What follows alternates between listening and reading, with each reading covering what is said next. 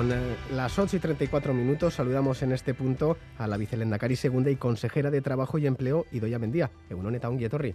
Egunon, es que recasco.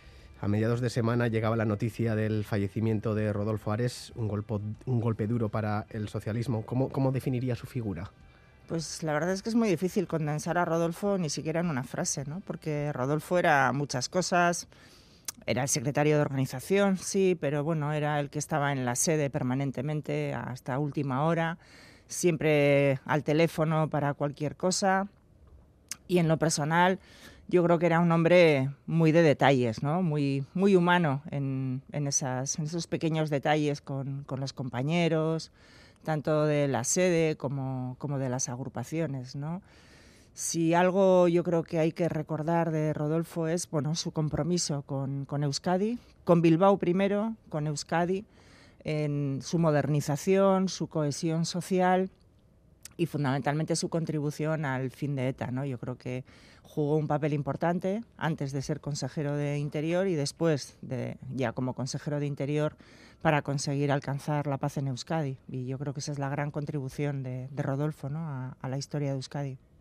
Un abrazo fuerte a la familia de Ares y a toda la familia socialista desde aquí. Nos seguimos guiando por la actualidad. Estas últimas horas hemos conocido que finalmente el gobierno de Sánchez se abre a modificar y revertir las reducciones de condena producidas por la ley del solo sí es sí. ¿Es necesario cambiar la ley o, o es un problema de interpretación judicial? ¿Dónde está el error? Bueno, yo creo que el gobierno dio un paso muy importante porque siempre yo me he dedicado al, al, mundo del derecho antes de entrar en política y siempre había mucho debate en torno a, a los delitos tipificados ¿no? para condenar eh, las violaciones, los abusos sexuales, etcétera. Y, en, y como conclusión y colofón a todo ese debate de tantos años y con el objetivo de defender mejor a las mujeres víctimas de, de abusos sexuales, se hizo esta ley integral, ¿no? Evidentemente eh, ha producido un deseo, un, efecto indeseado, ¿no? Que es las rebajas de, las penas y lo que está haciendo el gobierno ahora es, eh, visto que los tribunales no han atendido tampoco la modificación que se hizo del preámbulo de, la ley, que trataba de hacer una interpretación para que, bueno, la interpretación de la norma fuera en, el sentido que, era la voluntad de la ley, bueno, pues lo que se hace es desde la humildad pues tratar de buscar una formulación en la ley que impida que ocurran estas, estas rebajas de penas, ¿no? porque desde luego no era el objetivo de la ley. El objetivo de la ley era sobre todo llegar a poder castigar todos los supuestos que se producen sin que recaiga la carga de la prueba en la mujer, ¿no? El tema de la voluntad era, era la clave, ¿no? Lo que siempre se nos ha cuestionado en los tribunales, lo que siempre ha supuesto un camino muy tortuoso para las víctimas, porque tenían que repetirlo infinidad de veces y, sufrir un camino horroroso para repetir muchas veces en tu cabeza lo que has sufrido y con esa ley se evita, ¿no? Eh, por lo tanto, bueno, yo creo que la ley es positiva, la ley es buena, tenemos que corregir el efecto indeseado que se ha producido. Entonces el foco lo tenemos que poner en los jueces. No, los, jue los, jueces interpretan las normas.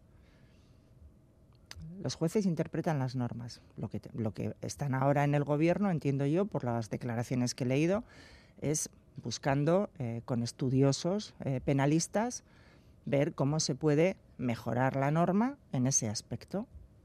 Otra de las noticias de la semana ha sido el Centro de Migrantes, que ha comenzado la licitación para la obra en Gasteiz. Ha generado roces en la coalición del Ejecutivo Vasco. Parece que a inicios de semana eh, se calmaban las aguas.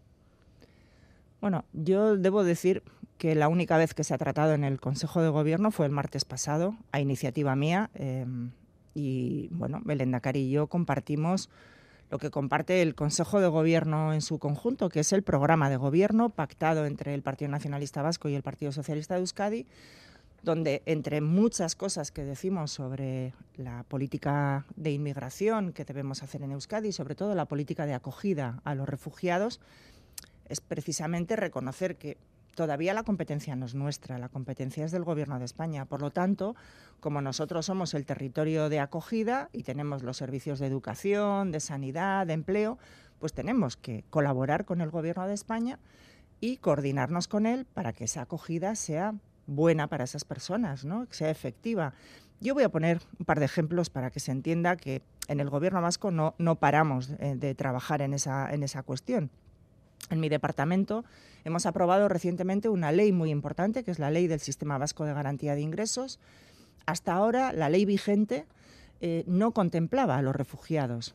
Ahora, con la ley nueva, a partir de su entrada en vigor, los refugiados, aunque no eh, tengan definitivamente el estatus de refugiado, tú cuando solicitas el refugio te, te dan como una especie de estatus temporal de refugiado hasta que se, bueno, se decide si sí o si no te dan el estatus de refugiado. Bueno, pues nosotros a esas personas las damos, les vamos a ofrecer la renta de garantía de ingresos sin necesidad de la antigüedad del requisito que para otras personas exigimos de empadronamiento de tres años. Estas personas con un empadronamiento simplemente podrán acceder a la renta de garantía de ingresos. Eso es un compromiso de Euskadi con los refugiados para darles una acogida buena. Por otro lado, cuando ocurrió eh, bueno, pues el terrible inicio de la invasión rusa en, Ucrania, en, Euskadi eh, pensamos desde el ANVIDE eh, bueno, ¿qué podíamos hacer con, los refugiados? ¿no? Porque no solo la sanidad, no solo la educación, no solo la vivienda, sino también ofrecerles la posibilidad de un futuro en Euskadi o de que los meses que pasaran en Euskadi pudieran hacerlo formándose para el empleo. Bueno, pues nosotros fuimos la única comunidad autónoma que nos dirigimos al Ministerio de Trabajo y le dijimos, oye, vamos a hacer algo, ¿no? ¿Podemos hacer algo? Bueno, pues mm, el Ministerio, gracias al impulso vasco, sacó una instrucción que nos permitió que los refugiados ucranianos eh, se apuntaran a, la ANVIDE y recibieran formación.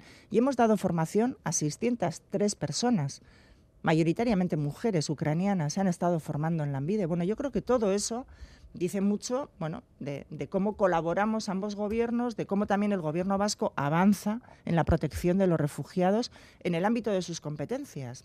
Tanto, yo creo que dentro del gobierno no ha habido absolutamente ningún ningún roce en ese sentido. En el ámbito de sus competencias. Entonces, ¿existe un modelo vasco de acogida?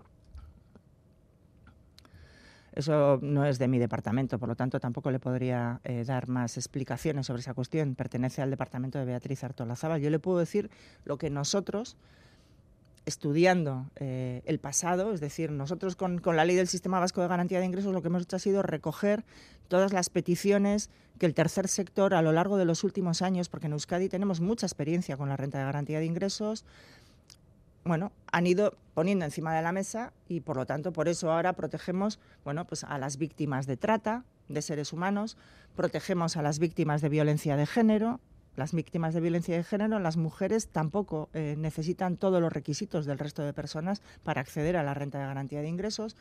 Contemplamos a los refugiados, mejoramos a las familias con hijos, mejoramos a las, a las familias con pensionistas, con una discapacidad, es decir, hemos ido mejorando fruto del aprendizaje, de la experiencia y de las recomendaciones que organizaciones como el Ararteco o del tercer sector nos han ido haciendo. Bueno, eso es un poco la, vocación de, la ley ¿no? y la vocación que tenemos desde el gobierno vasco parece que se han apaciguado las, las, aguas dentro de esas críticas que hemos escuchado estos últimos días. Si le ponemos el termómetro eh, a, la, coalición del gobierno vasco, la salud es buena. Pero incluso con las críticas también era buena la salud. ¿eh? Así lo dijeron eh, tanto el secretario general del Partido Socialista de Euskadi, Eneco Andueza, como el presidente del PNV, Antonio Ortuzar. Eh, antes de alejarnos de la crisis de Ucrania, eh, al final, eh, si se envían los tanques, España se suma al plan europeo. En la comunidad autónoma vasca, el PNV se posiciona a favor, EH y el Carrequín Podemos en contra, defienden la vía del diálogo. ¿Qué piensa sobre ese posicionamiento? Bueno, nosotros somos miembros de la Unión Europea y somos miembros también de la Organización Atlántica.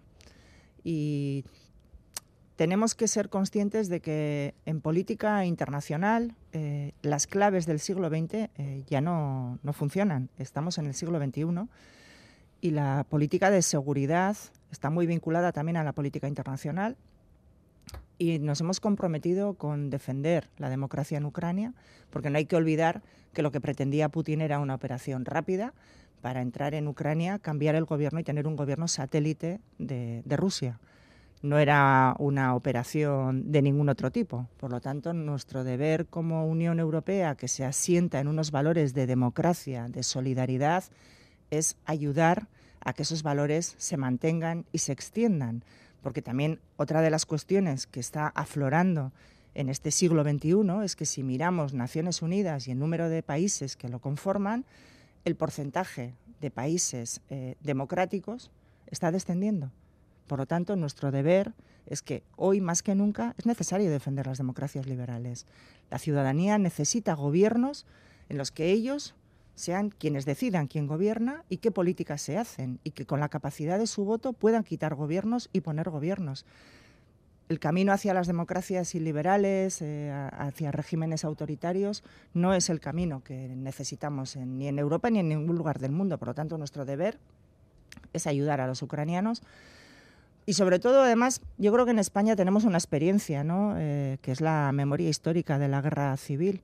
Nadie nos ayudó, nos daban palmaditas en la espalda y todo en la Sociedad de Naciones, hablando del régimen de la República y tal, pero nadie nos ayudó y perdimos la guerra y vinieron 40 años de dictadura. Por lo tanto, yo creo que nuestra obligación es ayudar a los, a los ucranianos que son vecinos dejamos eh, por un momento Ucrania para centrarnos en Euskadi y es que ya tenemos los datos de empleo de 2022 en la comunidad autónoma vasca la tasa de empleo ha bajado un 0,8% en 2022 y el año ha cerrado con un 8,66% de paro.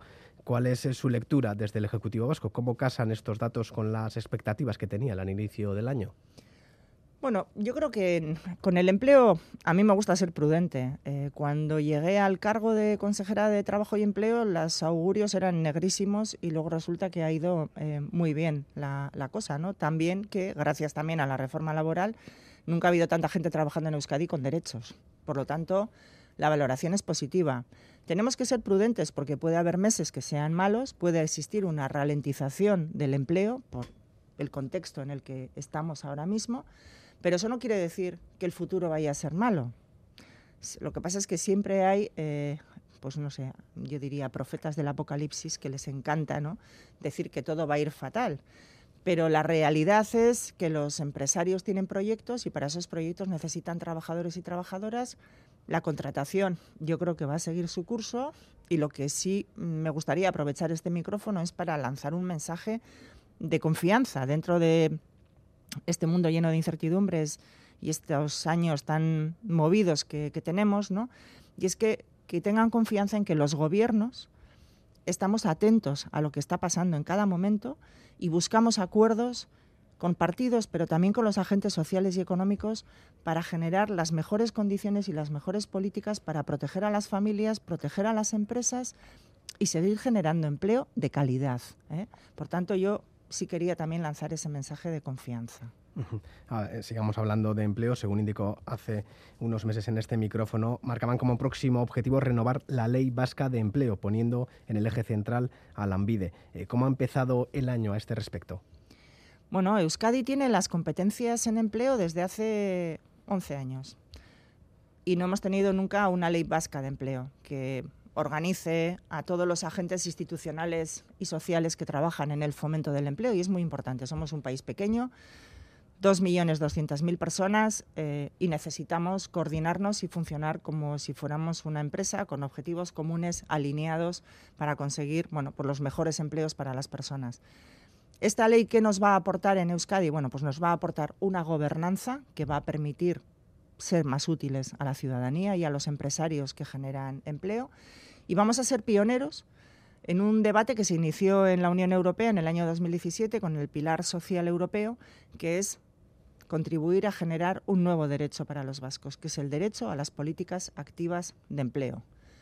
¿Eso qué quiere decir? Pues que los vascos y las vascas van a poder exigir al AMBIDE una formación, un itinerario personalizado para su recualificación o para su cualificación y por lo tanto para que estén mejor de cara a, buscar un empleo o a cambiar un empleo.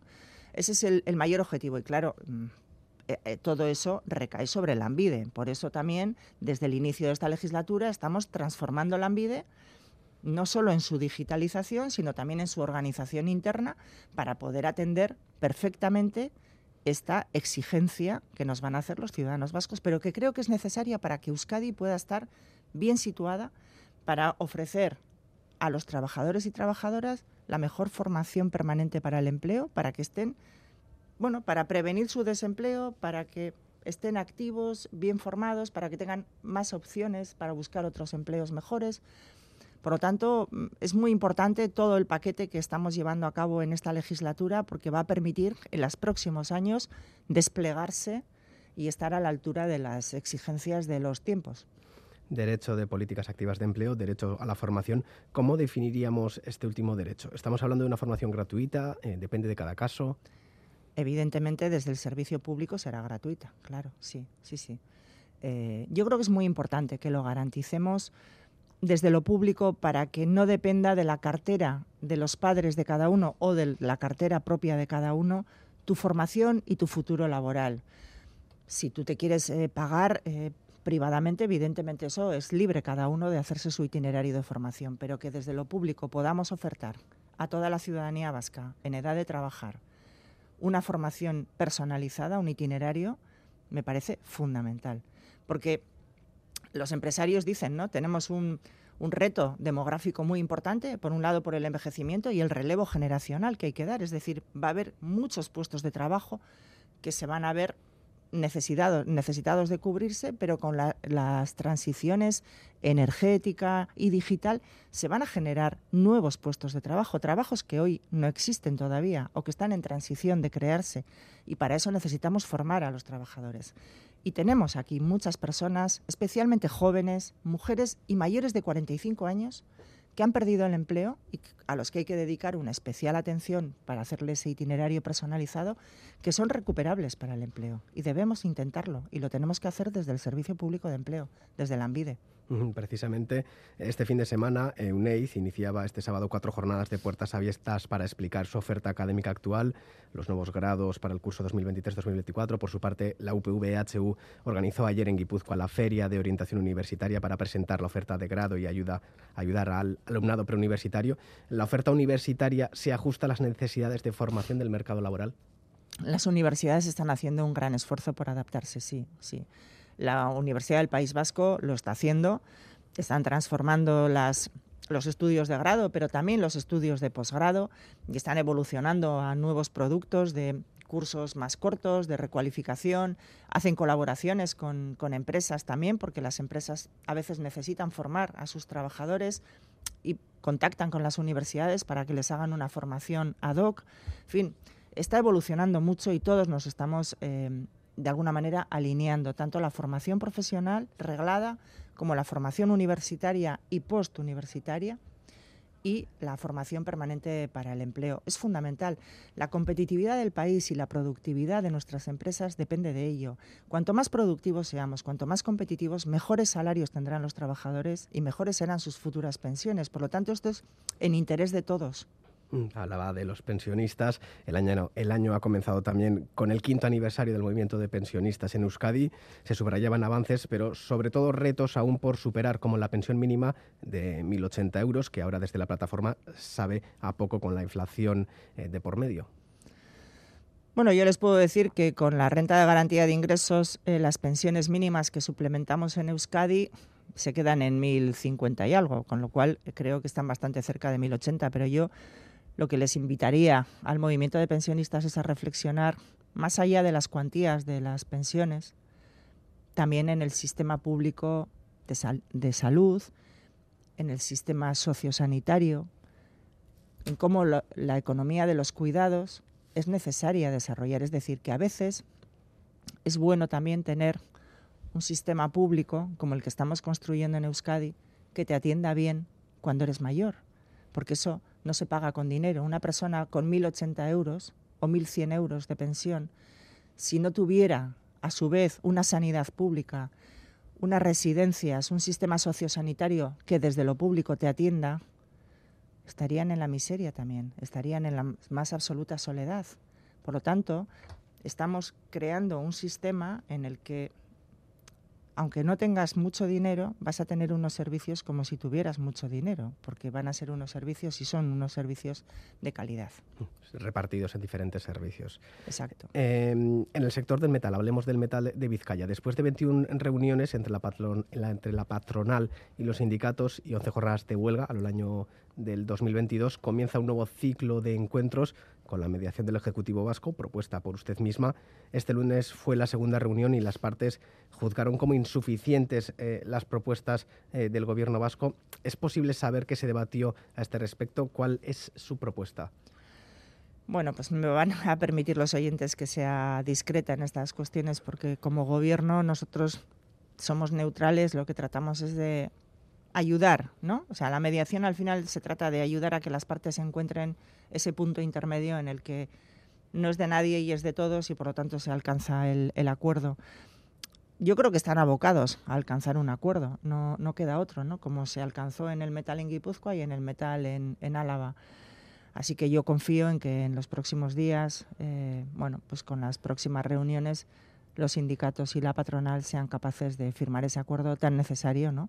Para que las empresas, bueno, puedan trabajar eh, y sacar adelante toda la producción de un sector tan importante como es el sector del metal en mm. Euskadi. Mm. Después de la reunión eh, de esta semana, ¿ven luz al final del túnel? Bueno, eh, las negociaciones siempre son, tienen una parte de, tirantez al inicio, eh, las partes, bueno, eh, vienen de un periodo largo también de, negociaciones fallidas, entonces, bueno, requieren también de un tiempo para reubicarse en este nuevo plano de negociación con la mediación del gobierno, que yo, como digo, espero que con nuestra ayuda puedan alcanzar ese, ese acuerdo. Vamos eh, terminando respecto a la polémica surgida en la Academia de Arcaute, que deberá readmitir a varios aspirantes a policía local que no acreditaban el nivel B2 en euskera, obedeciendo a la sentencia impuesta por un juzgado de Gasteiz. El consejero de Cultura eh, y Política Lingüística, Vingen Zupiría, criticó el pasado jueves que el sistema judicial español está fallando a la hora de atender la diversidad lingüística y la normalización. Eh, ¿Cree que el sistema judicial falla en este apartado? Bueno, yo entiendo que el sistema judicial se basa en el análisis de las normas vigentes, la ley de, la ley de normalización del uso del euskera y los diferentes planes lingüísticos que en cada una de las administraciones locales o de gobierno o de diputación eh, desarrollamos ¿no? cada, cuatro o cinco años. Por lo tanto, entiendo que ha sido la aplicación. Aquí lo importante en Euskadi siempre es eh, que en la atención al público, de cara al público, siempre haya personas capaces de comunicarse en euskera y de atender en euskera y en castellano a las personas según se dirijan en un, idioma u otro, ¿no? Y eso tiene que estar garantizado.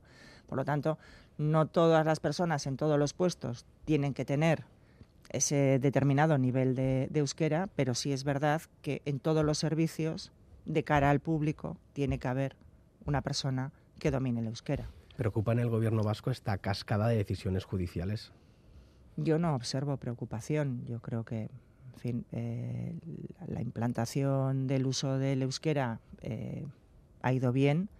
Eh, en la administración el conocimiento del euskera y el uso del euskera se ha incrementado muchísimo en todos los segmentos y bueno, pues lo que se trata es de seguir caminando Idoya Mendía, vicelendacari segunda y consejera de Trabajo y Empleo, gracias por acercarse esta mañana de domingo hasta los estudios de Radio Euskadi aquí en Bilbao.